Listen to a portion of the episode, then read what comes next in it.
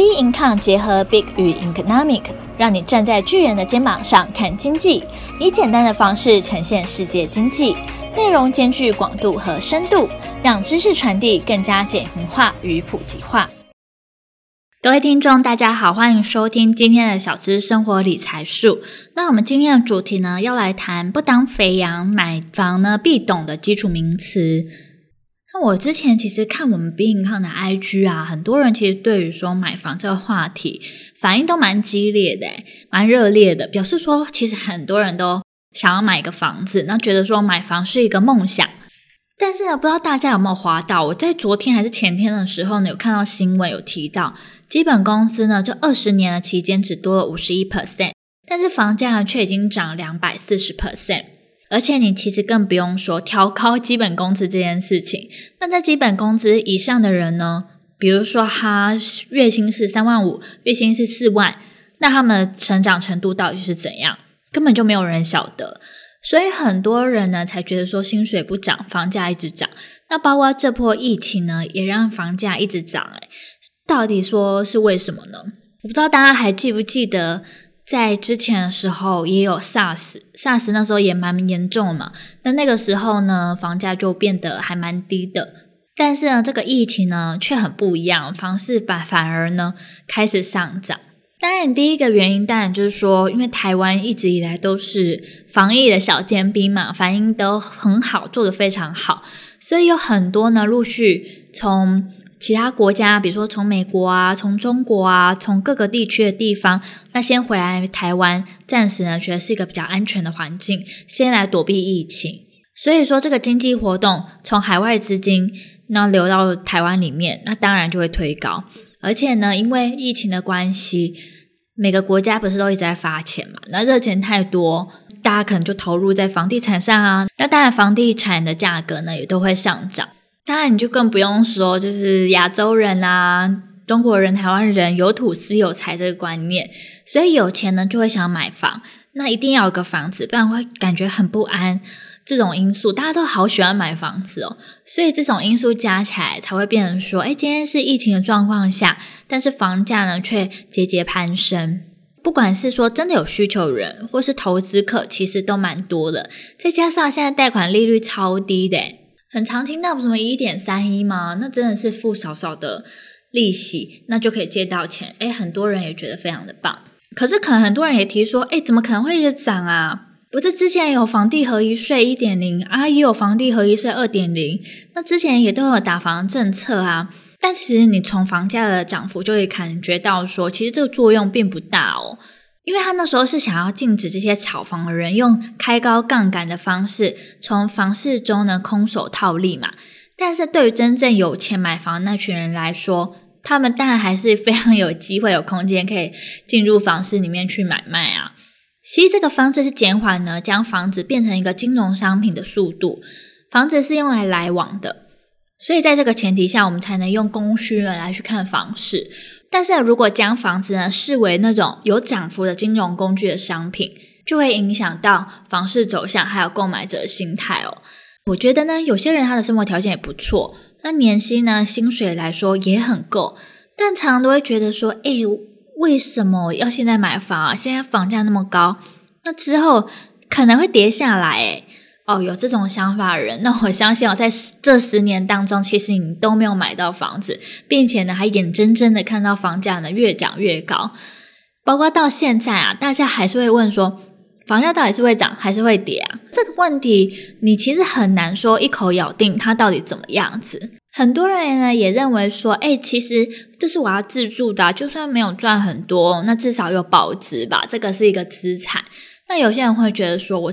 买东西不管是什么大的小的，我一定要呢，就是有赚到的感觉。但是呢，还是非常非常多人看到这十几年来房价的变化，很多人的心态还是说啊，其实你不跌就是赚。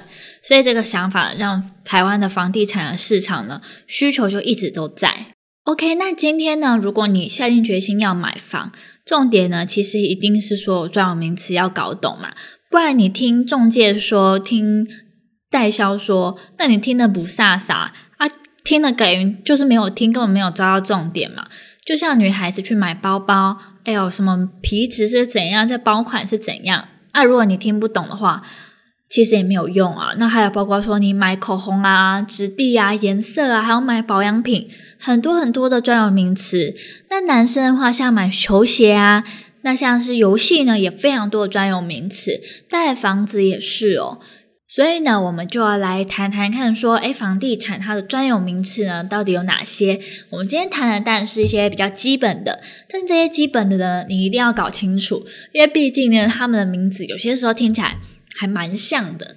最常听到的应该就是总坪数吧？大家说，诶，现在这个总坪数可能有二十坪，那透天呢又有地坪跟建坪哦，其实它差别又在哪边呢？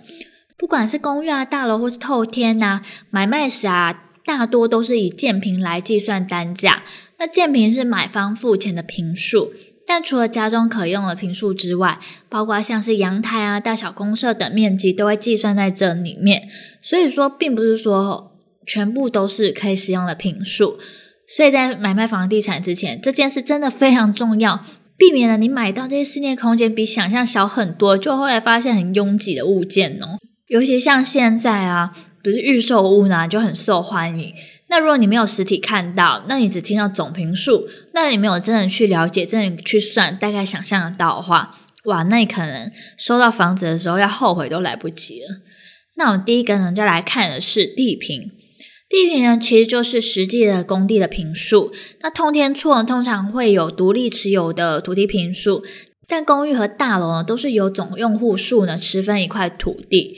所以一般来说啊，如果是买卖透天厝才会谈到地坪，大楼或公寓的话，因为持分地坪的面积比较小，买卖上呢所说的坪数呢都会是建坪。买透天厝的人呢，在现在来说比较少，尤其是在北部工作的人。所以呢，我们先来看看说，诶，建坪到底是什么？建坪是建筑物中呢所有楼层的楼底板哦面积加起来的总坪数，那阳台啊、公设等面积都包含在里面。那如果是多层楼的集合式的住宅，那所有楼层的底板面积加起来都是建平。那主建物的话呢，是有室内的面积啊，包含像是客厅啊、餐厅啊、卧室、书房啊、厨房还有卫浴等部分，可以说呢是直接可用到住到的部分哦。再来的话呢，是附属的建物，这边呢指的是连接主建物室内的面积的附属的部分，例如像是阳台啊、平台啊、花台、露台等。那花台的话是突出于大楼墙面之外，那可以种植植物啊，没办法人站立的地方。那露台呢是上方没有任何遮蔽物的平台，阳台的话就指上方有遮蔽物的平台。平台呢是阳台呢对下来的地方，但它不一定会登记在权状内。也有人呢会做成小花圃。那雨遮的定义到底是什么？雨遮的定义的话是屋檐从屋顶的平台延伸，用来遮阳啊、遮雨的建构物。那雨遮呢，则是窗户或是开口上方，距离窗户或开口上缘不超过五十公分的建造物。那雨遮呢，具有遮雨啊、遮阳啊，防止呢火灾延烧啊，还有增进建筑物立体景观的造型、绿建筑还有节能等多重的功能哦。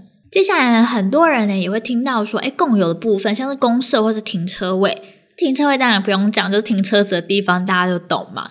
不过我们现在先来谈公设，公设比啊，公设啊是现在常常听到的东西。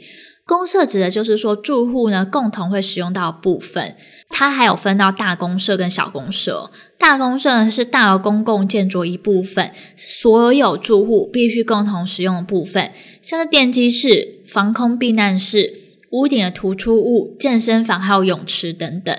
那小公社的话呢，是大楼公共设施的一部分，指的是部分大楼的住户共同使用的区域，比如说像是各层的电梯啊、楼梯间、当层的公共区域的阳台啊、露台等等。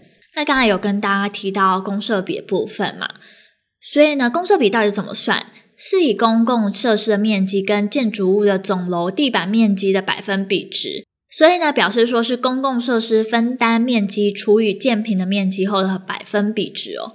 总坪数如果是五十平，那公共设施的坪数是十五平。公设比的话就是十五除以五十等于三十 percent。那公设比呢，没有所谓的合理的数值，那越低呢，代表说公设的部分会比较欠缺。太高的话会花太多钱在公设部分。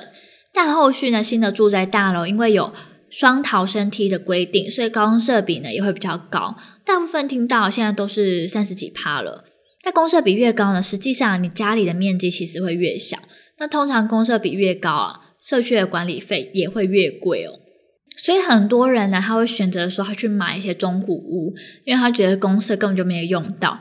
说真的，游泳池你住十几年下来，你去几次啊？那或者是撞球台啊，或者是什么读书室、那会议室，真的能使用时间真的很少。很多人宁愿说是自己住的地方比较大一点会比较好。那接下来的话还有两个东西，大家也可以去看一下。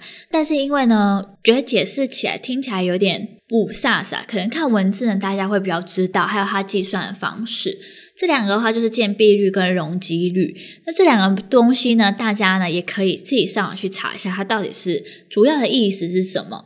那怎么样计算？大家也可以看一下。但刚刚我们前面所谈，不管是公社啊、地坪啊、建坪啊、主建物啊，或是附属建物这些东西，是基本上你一定都听得到的东西，那也非常重要的东西。所以说呢，今天就先介绍几个比较基础的房地产的名词的解释。为什么大家需要知道这些呢？除了说你要买房子的人，当然多增加一点知识也会比较好，因为知识的落差就是财富的落差。有些时候多了解一些财商的知识啊，当需要用到的时候，就会比不懂的人多些机会。那包括说呢，也比很多人呢少变成肥羊的机会哦。那我们今天的小资生活理财术就到这边结束。那有任何问题想法，欢迎到我们病康的 Instagram 跟 Facebook 跟我们做交流喽。